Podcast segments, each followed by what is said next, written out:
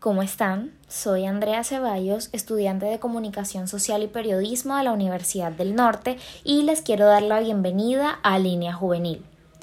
En este podcast solemos hablar de temas relacionados con la juventud, tendencias, actualidad y todo aquello que experimentan y viven los jóvenes del siglo XXI.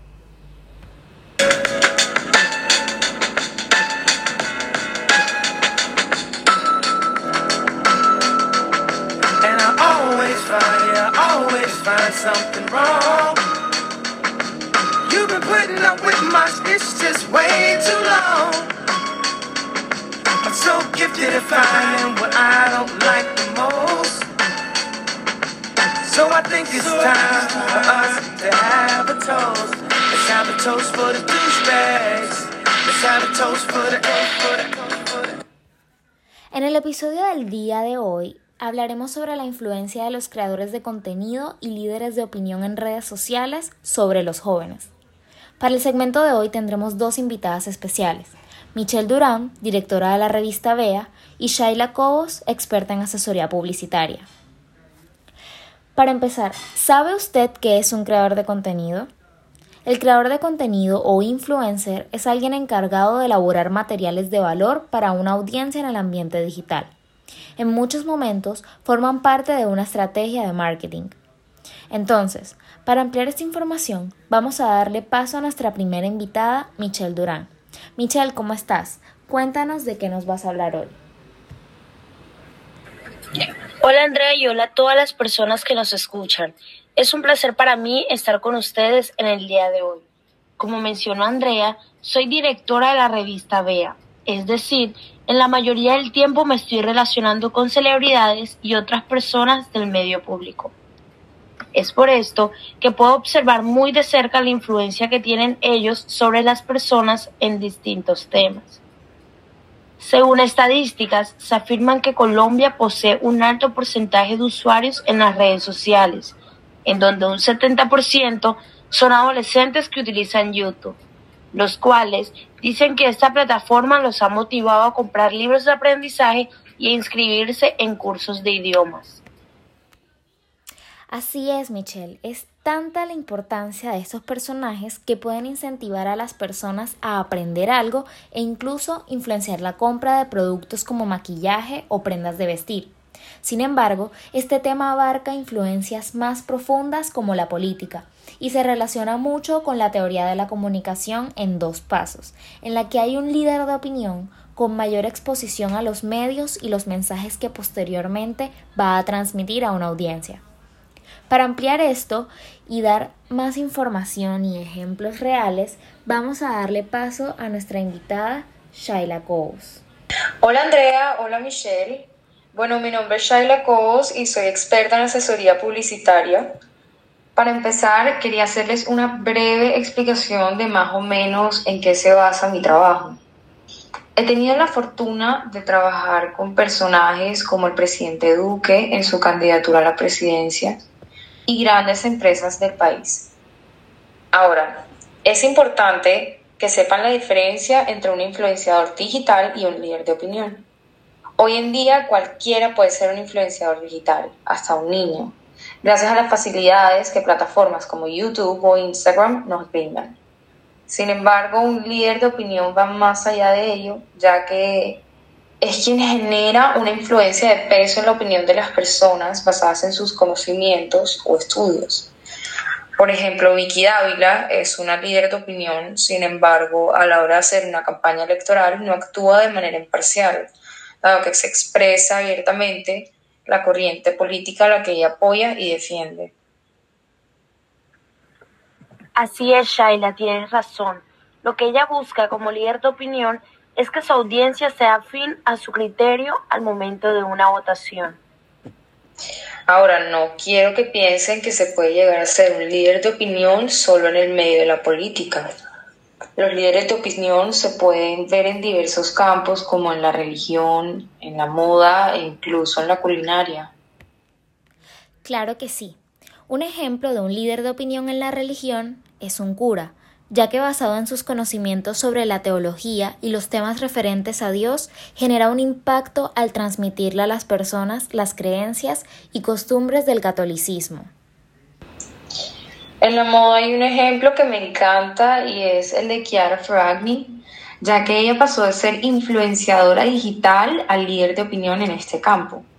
Ella es una mujer que estudiaba derecho, sin embargo, empezó con un blog llamado The Blonde Salad, en la que montaba los outfits que usaba en su día a día.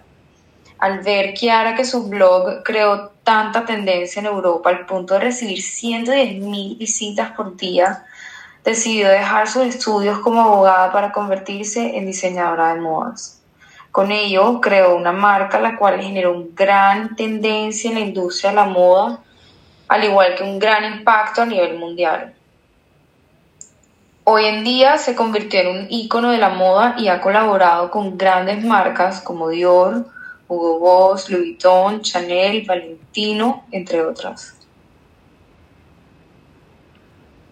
Eso me recuerda a la teoría de los dos pasos, ya que la audiencia deja de ser una masa dado que está segmentada.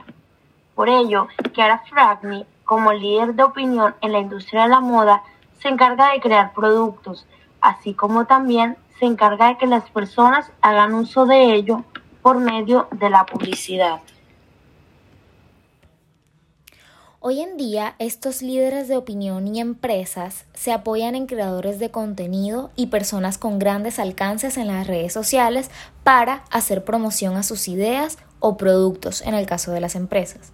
Aquí también se puede evidenciar el cambio en la manera de hacer una publicidad, ya que anteriormente se hubiera optado por pegar flyers o pendones alrededor de una ciudad. Sin embargo, hoy en día los influenciadores son la mejor opción para llegar a las personas.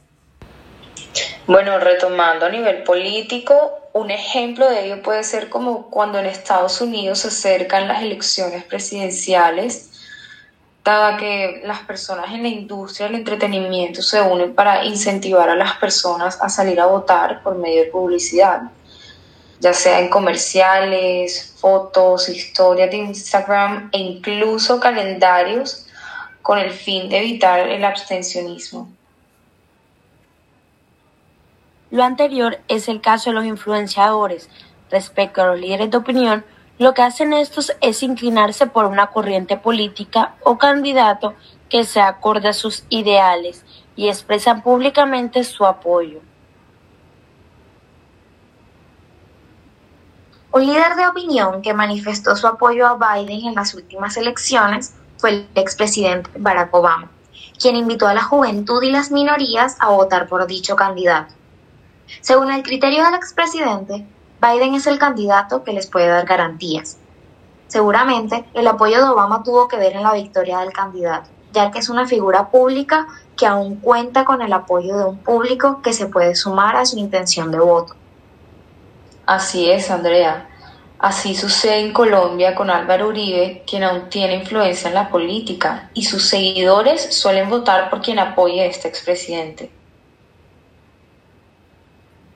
Para concluir, queremos invitar a todos nuestros oyentes a ser autónomos a la hora de tener un criterio, ya que muchas veces tenemos la tendencia de dejarnos influenciar por inexpertos que nos hablan de un tema o nos hacen recomendaciones solo por haber sido remunerados. Así es, Michelle, tienes toda la razón. Bueno, esto ha sido todo por el día de hoy. Espero que les haya gustado y les sirva la información que nos dieron nuestras invitadas, Michelle y Shari. Chicas, muchas gracias. Su aporte fue muy relevante para todos. Espero contar con ustedes el próximo viernes en un nuevo episodio.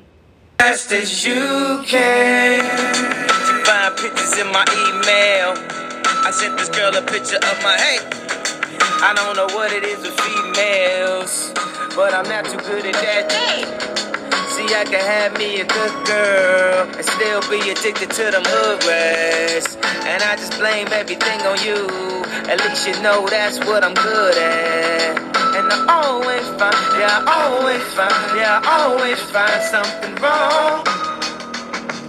You've been putting up with my it's just way too long. I'm so gifted at finding what I don't like the most think it's time for us to have a toast. Let's have a toast for the douchebags. Let's have a toast for the A, for the